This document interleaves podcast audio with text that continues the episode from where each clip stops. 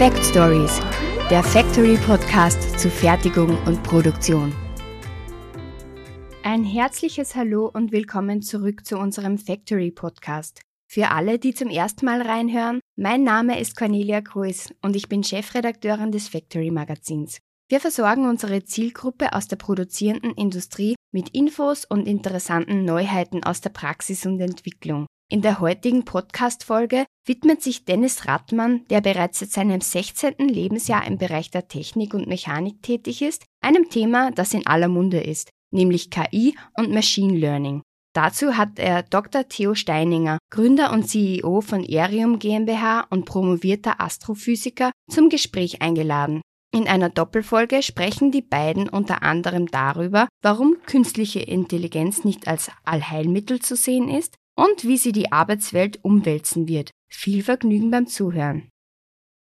Und damit nochmal herzlich willkommen zu einer weiteren Interviewfolge hier im Maschinenraum im Maschinenbau Podcast. Und heute habe ich mir einen Gast ans Mikrofon geholt, ähm, der Experte ist im Bereich KI, Machine Learning, Data Science, alle diese neumodischen Buzzwords, die jetzt, äh, das heißt jetzt, die schon länger im im Maschinenraum, in der Industrie äh, herumgeistern.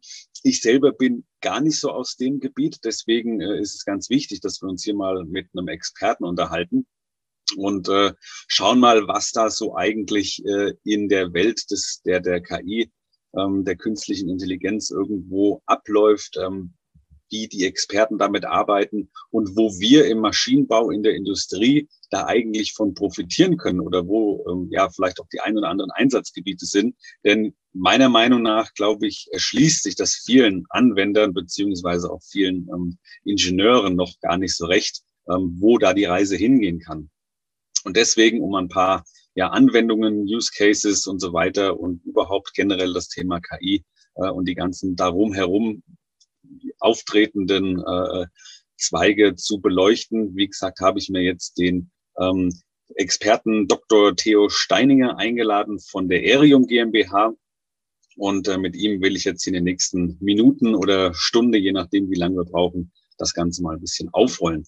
Deswegen, ich äh, begrüße dich, Theo, ganz herzlich und sag schön, dass du hier im Maschinenbau-Podcast die Zeit findest, äh, uns hier mal dein, äh, ja, deine Stimme zu geben. Grüß dich, hallo. Hi Dennis, freut mich sehr, dass wir ins Gespräch kommen. Freut mich ebenso, weil gerade das Thema ähm, Machine Learning, KI und so weiter, das ist äh, riesengroß und vor allen Dingen auch gar nicht so, wie gesagt, für, für Laien, wie ich da wohl auch einer bin, äh, gar nicht so greifbar. Und deswegen finde ich es umso besser, dass du als Gründer und CEO von der ähm, Erium GmbH hier mal die Zeit findest, uns da ein bisschen abzuholen und ähm, ja, hoffentlich mal ein bisschen Licht ins Dunkle zu bringen in die ganzen Daten wollten. Und äh, deswegen würde ich sagen, pass auf, stell du dich einfach mal kurz vor. Wer bist du? Was machst du? Was ist dein Hintergrund? Ich weiß, dass du promovierter Astrophysiker bist. Da müssen wir irgendwie den Bogen schlagen in den Maschinenbau. Aber ich denke, das kriegen wir hin. Und äh, genau, was macht Erium? Was machst du? Und äh, wie können wir da irgendwo zusammenkommen heute? Alles klar, ja klar, genau. Dann stelle ich mich erstmal vor und bringe das alles irgendwie in den kohärenten Kontext.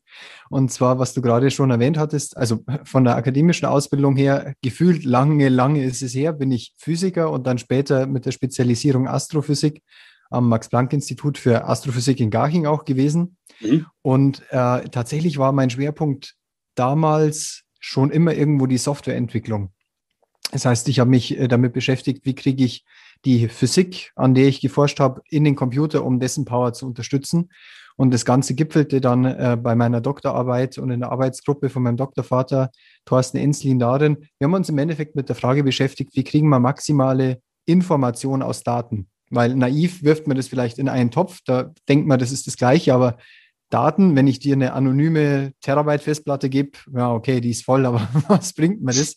Nur ja. Information für dich.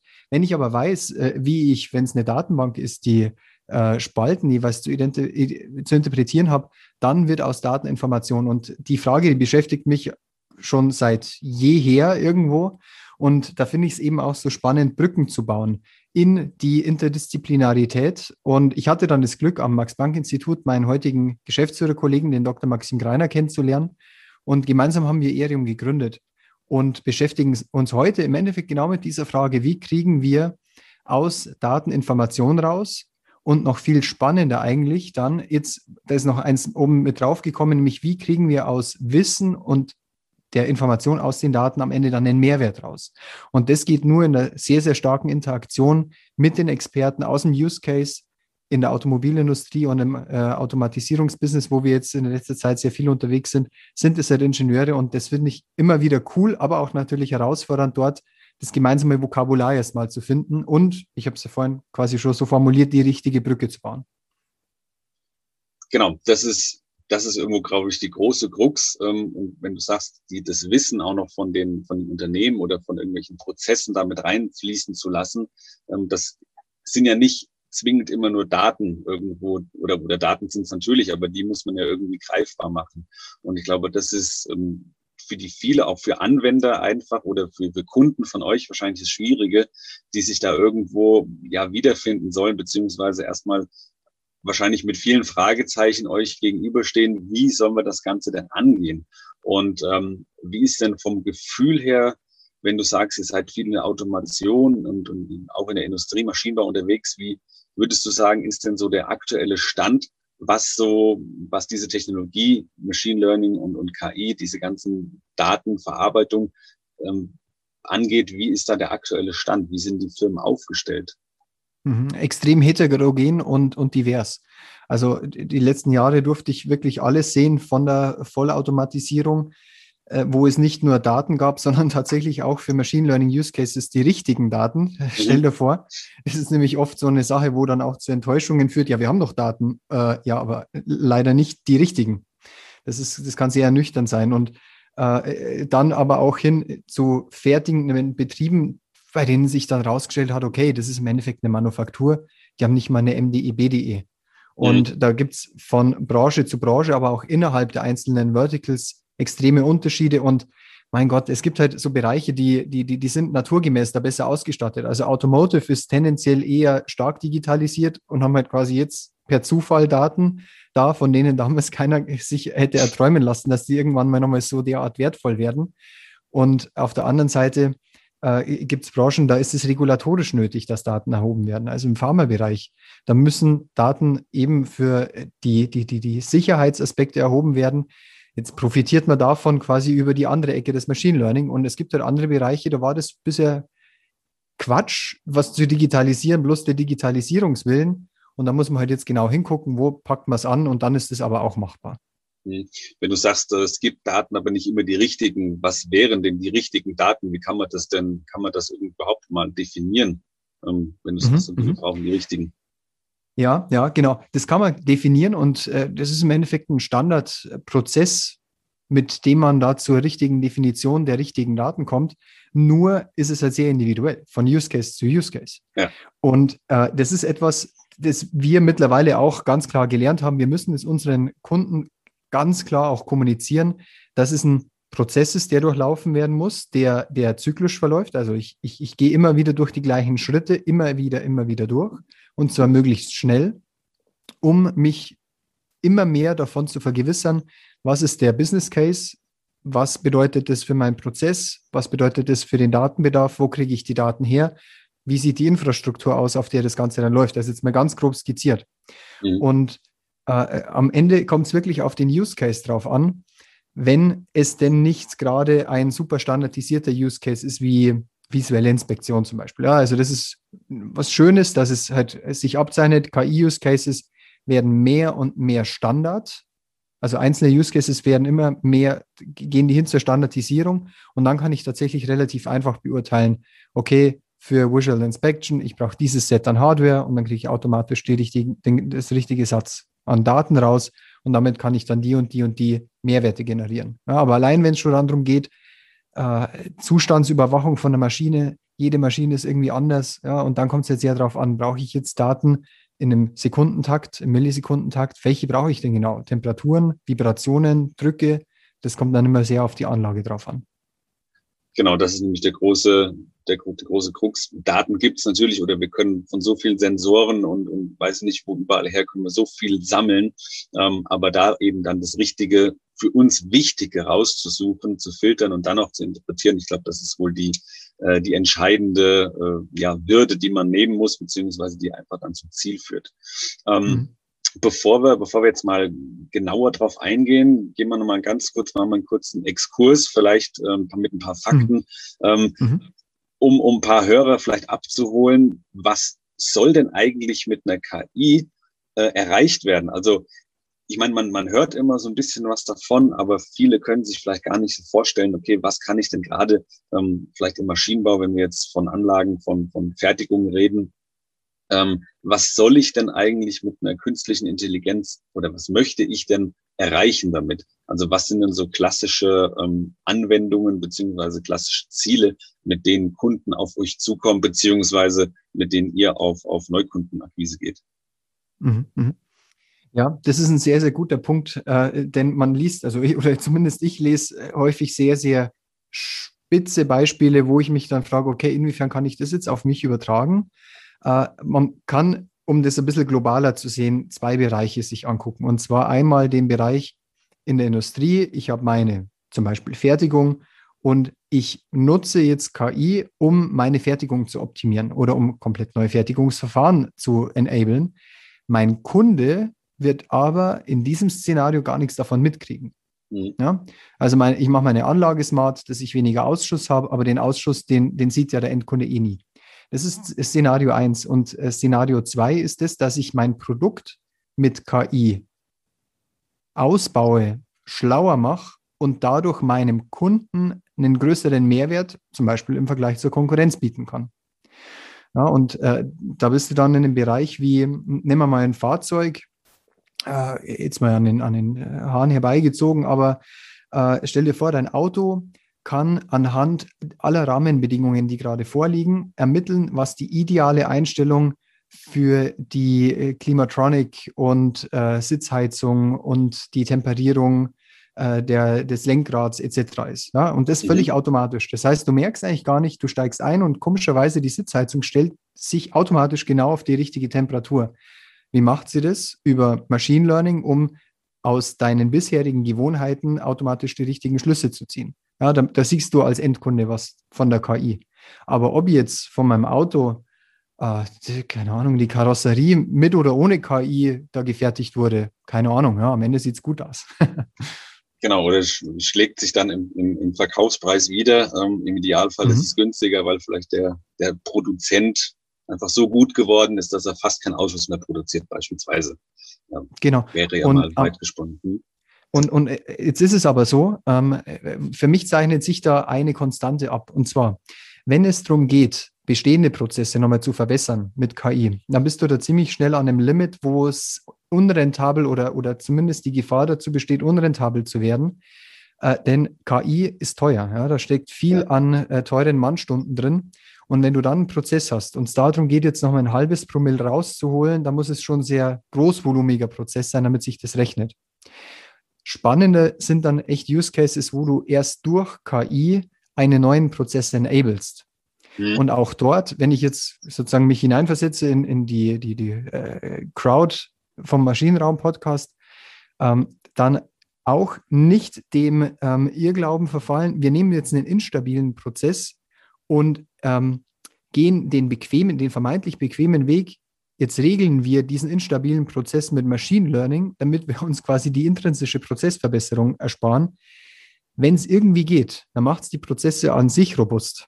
Ja, äh, Machine Learning zur Prozessregelung ist nur dann sinnvoll, wenn es halt wirklich gar nicht anders geht weil der Prozess halt in sich so starken Varianzen und Schwankungen unterliegt. Ein Beispiel 3D-Druck. Ja, also da nimmst du einen 3D-Drucker, stellst den exakt gleich ein, nimmst das gleiche Pulver, die gleiche Form, druckst zweimal das Ding aus und kriegst einmal, es funktioniert, das andere Mal äh, wird die Geometrie nicht getroffen oder die Anhaftung passt nicht. Mhm.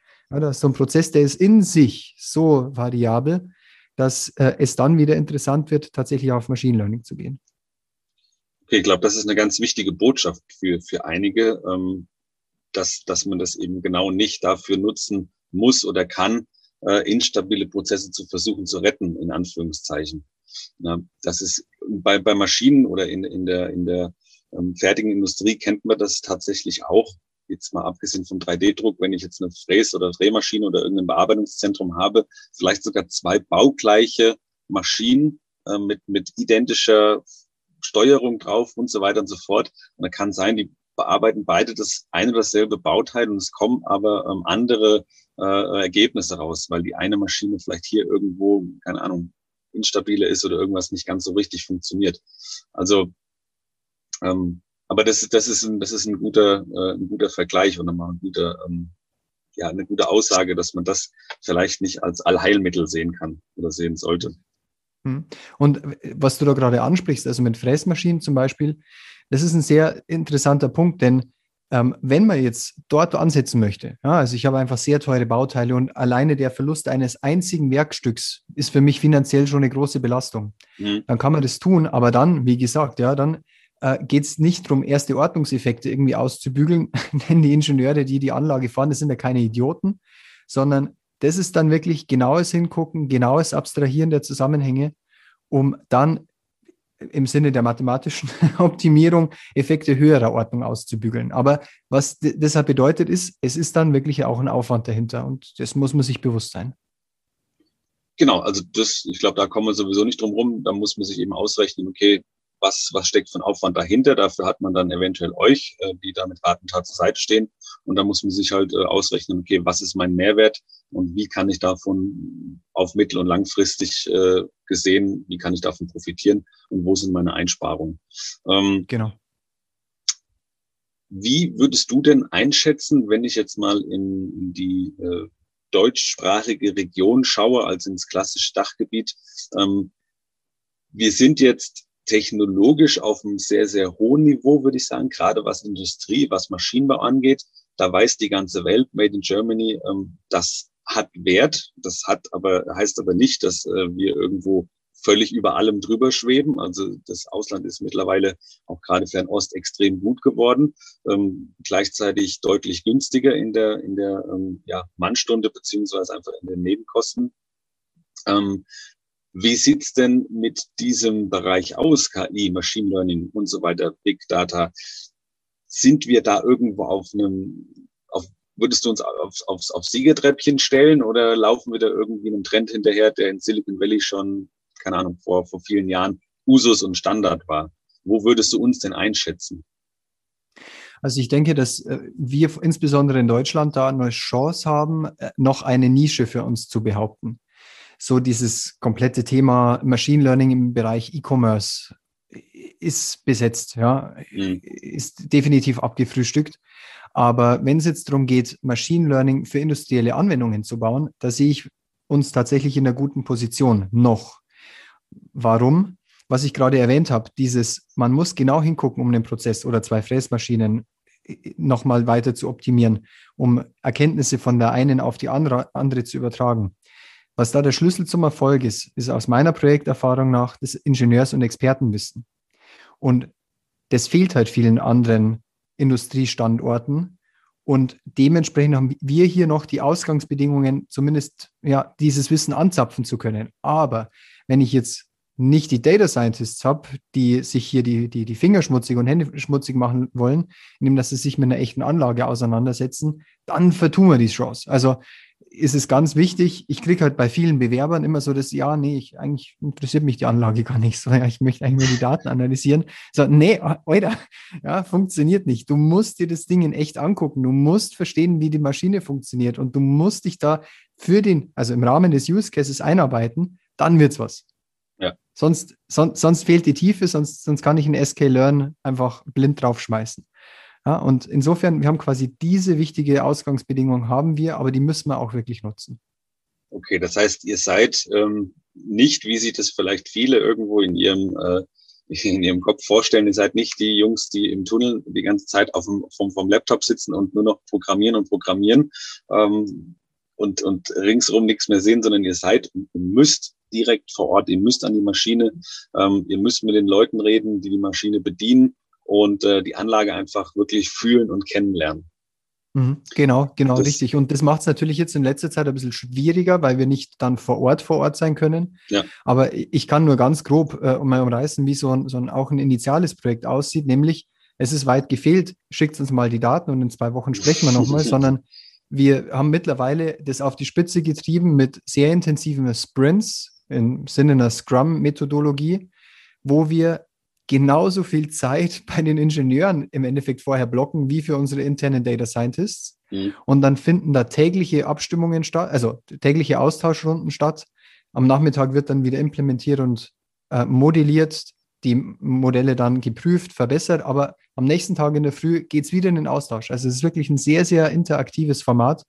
Und äh, wir hatten bei der letzten Lockerung, das war letztes Jahr gab es ja mal eine Phase, da war es mit Corona nicht ganz so schlimm. Da genau. hatten wir auch dann wieder Workshop-Formate vor Ort und das ist halt einfach cool, ja, wenn du da merkst, was innerhalb einer Woche geht, wo, wo vorher so mit einer anonymen Datenanalyse sechs Monate nichts vorwärts geht. Ja, also das, das gibt uns halt maximal recht, da in eine super gute Interaktion zu gehen. Okay. Ja, aber das ist auch äh, schön zu hören, schön zu sehen, dass trotz ähm, ja dieser, dieser Technologie, wo es ja immer heißt, alles auf, auf äh, künstlichen Intelligenzen und, und, und Roboter basierend und, und Computer basierend, dass trotzdem irgendwo das, das Menschliche, die, die, die Arbeit, die Zusammenarbeit auch im Vorfeld und hinterher natürlich auch noch, dass das einfach nicht wegfällt. Ich glaube, diesen, äh, dieses Tuch muss man, glaube ich, auch vielen Leuten mal ähm, vom Kopf runterziehen, dass das ja nichts Böses ist. Ja, diese, ja, diese ja, KI. Ja. Also wir, wir vernichten da ja nicht irgendwie die komplette Arbeitswelt. Oder ihr ja. seid, seid nicht die Vernichter. Und gleichzeitig verändern wir die. Also wir hatten firmenintern mal dieses Bild des Exoskeletts für KI. Und da steckt viel Wahrheit drin. Und zwar stell dir vor, du möchtest irgendwas transportieren. Vorher brauchst du zehn Personen oder eine Person mit Exoskelett. Das heißt, du, du krempelst natürlich die Arbeitswelt um, aber das Schöne, was ich da in diesem Bild finde, ist, am, im, im Kern steckt dann immer der Mensch drin mit seinen Zielen und seinen Fähigkeiten, die von KI verstärkt werden.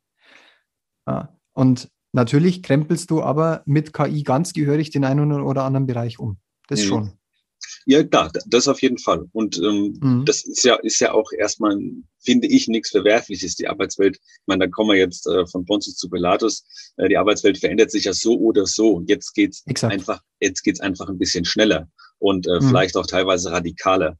Aber trotzdem äh, gibt es einfach viele, ja, viele Jobs, die dadurch auch geschaffen werden oder wie, wie du eben sagst, ähm, dass, dass der Mensch mit den Zielen immer noch im, im Mittelpunkt steht.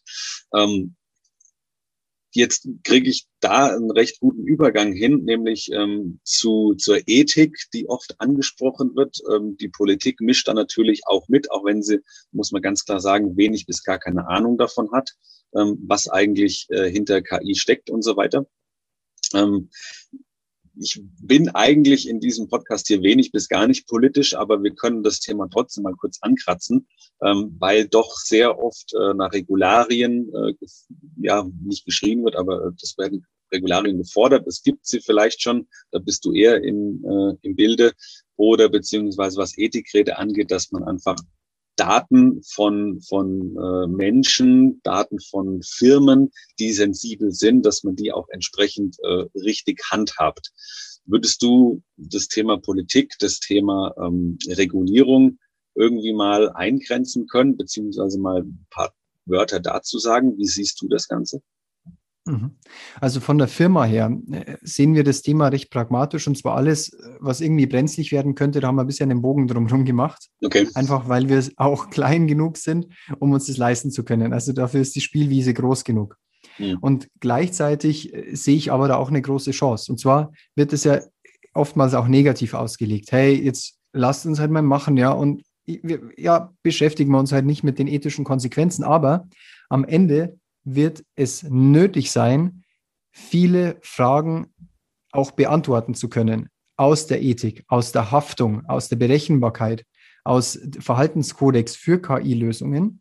Und ich sehe da tatsächlich für uns, bin ein alter Optimist, in der guten Rolle, dass wir diese Gedanken uns jetzt stellen und damit einen Vorsprung vielleicht sogar auch erhalten können im Vergleich zu Nationen, die sich diese Fragen eben nicht stellen und aber genau auch die Antworten irgendwann brauchen. Hm. Also würdest du sagen, die Politik ist da auf dem, auf dem richtigen Weg oder sagst du es eher, eher ein, ein, ein Störfaktor? Kann man das Ob jetzt die, ich, ich, ich würde jetzt mal ähm, nicht so tief reingehen können, dass ich mir dann Urteil zur konkreten Politik, äh, Politik erlaube. Ich sehe es ein bisschen so wie Wetter und Klima. Ja, ich würde mhm. Politik jetzt mal mit Wetter gleichsetzen und, und die äh, deutsche und europäische Denkweise mit einem Klima irgendwo assoziieren. Und ich finde zumindest, das Klima geht in eine gute Richtung. Okay. Ja? Und dann ist es halt aber definitiv so, also wenn ich jetzt ein bisschen in die Meckerkiste greifen darf, dann werden Milliarden für KI-Professuren äh, geschaffen. Ja, finde ich an sich natürlich gut. Ja, Gibt es erstmal nichts dagegen zu sagen, aber wer nimmt denn die Lehrstühle dann tatsächlich wahr? Ja? Also mhm. haben wir überhaupt die entsprechend qualifizierten Professoren und Professorinnen, um das Ganze dann zu besetzen? Und das ist nur die Spitze des Eisbergs, wo ich sage, es ist halt echt ein hartes Ding, das man nicht einfach nur durch Geld erschlägt sondern gehört eine ordentliche Strategie dazu. Und ich maße mir nicht an, da die Master Strategy parat zu haben. Ich kann nur so viel dazu sagen. Es ist echt eine riesen wichtige, aber heute halt auch herausfordernde Geschichte. Ja, nee, okay, dann, dann, wie gesagt, so tief wollen wir da sowieso nicht eindringen. ähm, zumal, was du ja auch sagst, genau, die Lehrstühle, die müssen erstmal besetzt werden. Auch äh, gerade in, in, in Professuren, beziehungsweise wenn das ganze Thema an irgendwelchen Hochschulen und Unis irgendwo behandelt wird. Denn du brauchst ja auch irgendwo eine Erfahrung dahinter. Das heißt, ähm, Professoren und, und äh, äh, Lehrende, Lehrstühle oder wie auch immer, also Leute, die, die äh, sowas weitergeben, die müssen ja irgendwo ein Wissen haben und eine Erfahrung mitbringen. Und das Ganze, finde ich, fundiert ja gerade erst in, in solchen Startups wie, wie euch. Natürlich gibt's da auch schon äh, richtige Big Player am Markt, aber du brauchst ja erstmal ähm, die Anwendungen, die Use Cases, äh, die Verknüpfung in die Industrie oder in die äh, Märkte rein, wo du dann entsprechend auch ähm, ja dann das Wissen weitergeben kannst oder die entsprechenden ähm, Anwendungen, wo überhaupt KI und so weiter ja angesetzt oder eingesetzt werden können. Und ähm, das bringt mich jetzt direkt schon wieder zum nächsten Punkt. Jetzt gehen wir mal ein bisschen mhm. ähm, in die Tiefe rein, versuchen wir da mal den Bogen zu schlagen in unsere Fertigung, in die Industrie, in den Maschinenbau. Ähm, wo kann ich denn oder was sind denn typische Einsatzgebiete? Bleiben jetzt einfach mal ganz grob in dem, in dem äh, in, der, in der Thematik Industrie. Ähm, wo kann ich denn da eine KI mit einem großen Mehrwert irgendwo einbringen? Kann man das irgendwo grob umreißen oder in zwei Sätzen oder auch in fünf darstellen? Ja klar, also ich kann mal das Ganze in grobe Kategorien fassen. Ja, dann, dann äh, mhm. können wir vielleicht schon mal in denen denken. Und zwar äh, hat sich für mich abgezeichnet, du kannst KI, beziehungsweise ich setze es jetzt mal der Einfachheit halber mit Machine Learning gleich. Ja, ist nicht mhm. ist 100% sauber, aber bitte seht es mir Passt. nach. Äh, und zwar, ich, ich nutze die Technologie, um einen bestehenden Prozess besser zu verstehen. Ich nutze, das wäre dann zweitens, Machine Learning, um einen Prozess vorhersagen zu können, wie er sich verhalten wird. Und drittens, ich nutze das Ganze, um einen Prozess aktiv steuern zu können. Das ist dann die Königsdisziplin. Aber damit bist du im Endeffekt in, in einer guten Evolution drin. Also einmal quasi nur Bestandsanalyse, Blick in die Zukunft, Bestimmung der Zukunft. Ja. Und ähm, wenn du magst, soll ich da, ich kann ganz kurz kleine Beispiele skizzieren, damit man sich was darunter vorstellen kann, oder? Bitte. Ähm, nämlich, stell dir vor, du hast, du hast eine Anlage, die ist komplex, hast ein neues Produkt, die fertigt Teile, der Ausschuss ist super hoch, du hast irgendwie 40 Parameter, äh, schraubst du drum rum, bist du jetzt nicht sicher, weil der Prozess in sich noch nicht so stabil ist, hat es jetzt eine Auswirkung gehabt, positiv oder negativ? Oh, wie kommt man jetzt da vorwärts? Ja, also wie kriegst du deinen Ausschuss in den Griff? Und dann ermöglicht dir ein ähm, modellunterstütztes, also Expertenmodell unterstütztes Machine Learning herauszufinden, welcher Parameter hat denn wirklich einen Einfluss auf die Qualität? Ja, und was ist nicht nur Rauschen und Zufall? Mhm. Oder welche Einstellungen muss ich denn konkret ausprobieren, um möglichst viel über meine Anlage zu lernen? Ja, weil wenn ich immer nur mit den gleichen Einstellungen das Ganze fahre, dann äh, lerne ich nichts dazu. Wenn ich alle gleichzeitig verstelle, als Mensch kann ich da den Überblick nicht behalten. Und mit dieser Komplexität kann ein Computer fertig werden, ein Machine Learning System fertig werden. Und das hilft mir dann, das ist dieser vorhin skizzierte erste Schritt, ein bestehendes System besser einfach zu durchblicken und dann zu identifizieren. Wir hatten es mal bei einem Kunden, hat sich herausgestellt, es wurde ewig an einem Parameter rumgedreht und man dachte, man beeinflusst damit die, die, die Qualität. Am Ende hat sich herausgestellt, der war überhaupt nicht richtig in der SPS verknüpft. Das war nur reines Rauschen, was man gesehen hat. Also, ja. aber das ist natürlich, oh, Alter, ja, also sowas muss man erstmal finden und dafür ist es gut. Okay. Und in einem zweiten Schritt könntest du jetzt hergehen und sagen, okay, wir haben die gleiche Maschine, wir haben da das Modell gebaut und jetzt möchte ich mal dieses Modell nutzen und meine Qualität nicht nur retrospektiv verstehen, die Einflussfaktoren verstehen, sondern ich möchte vorhersagen, um zum Beispiel gleich mal Pufferkapazitäten einzuplanen, wie viel mehr muss ich denn produzieren, um den Ausschuss zu kompensieren. Ja, und um so eine bessere Planungssicherheit zu kriegen. Oder wenn ich äh, eine Simulation durchlaufen lasse, ich habe einen Chargenwechsel von meinem Aluminiumcoil. Meine Prediction sagt mir, hoppla, mit diesen neuen unveränderbaren Parametern wird die Qualität in den Keller gehen, wenn ich nicht reagiere. Dann kriege ich quasi da das Alarmsignal, hoppla, ich schicke mal meinen Experten los und der kümmert sich um die Anlage. Ja, also Vorhersage als Instrument der Befähigung von guter Planung und Reaktion. Ja. Und dann, dritter Schritt, jetzt nimmst du nochmal die gleiche Anlage her. Das, was in dem letzten Beispiel jetzt gerade der Experte quasi macht, er reagiert auf eine Veränderung in der Anlage oder in den, in den zugelieferten Teilen. Das kann ich, wenn das Modell hinreichend gut ist und wenn das, das, das, das Datentraining auch hinreichend gut ist, kann ich das auch in die Hände des Algorithmus an sich geben.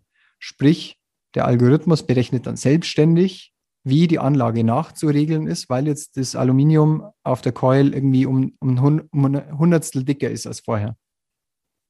Und regelt sich dann selber nach im Idealfall. Und regelt dementsprechend nach, genau, indem das genau. zum Beispiel der Druck in der Presse erhöht wird, mhm. verringert wird, je nachdem.